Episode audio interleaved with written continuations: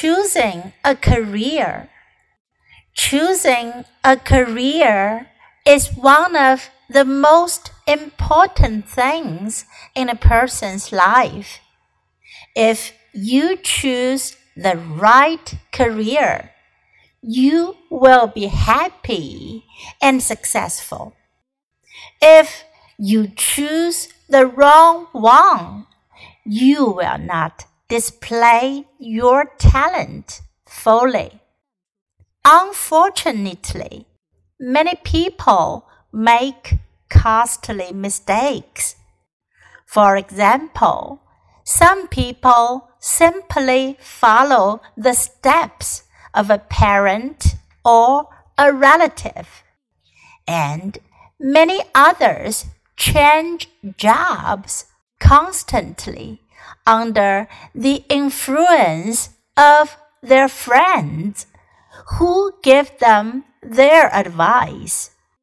As a result, they can't make the best use of their talents and they get nowhere in their work.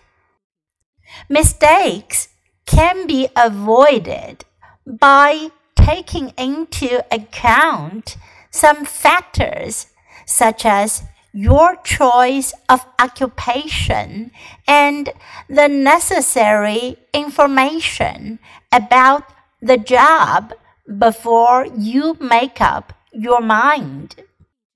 Above all, evaluate yourself.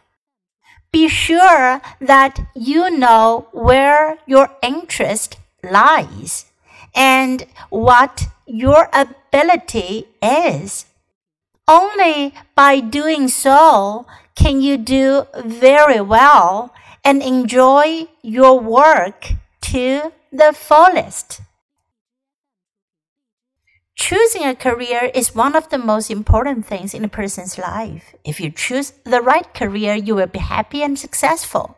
If you choose the wrong one, you will not display your talent fully.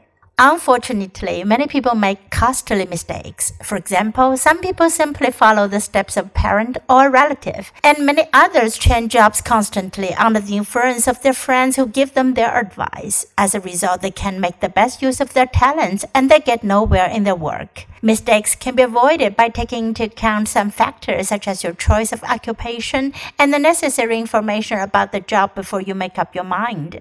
Above all, evaluate yourself. Be sure that you know where your interest lies and what your ability is. Only by doing so can you do very well and enjoy your work to the fullest.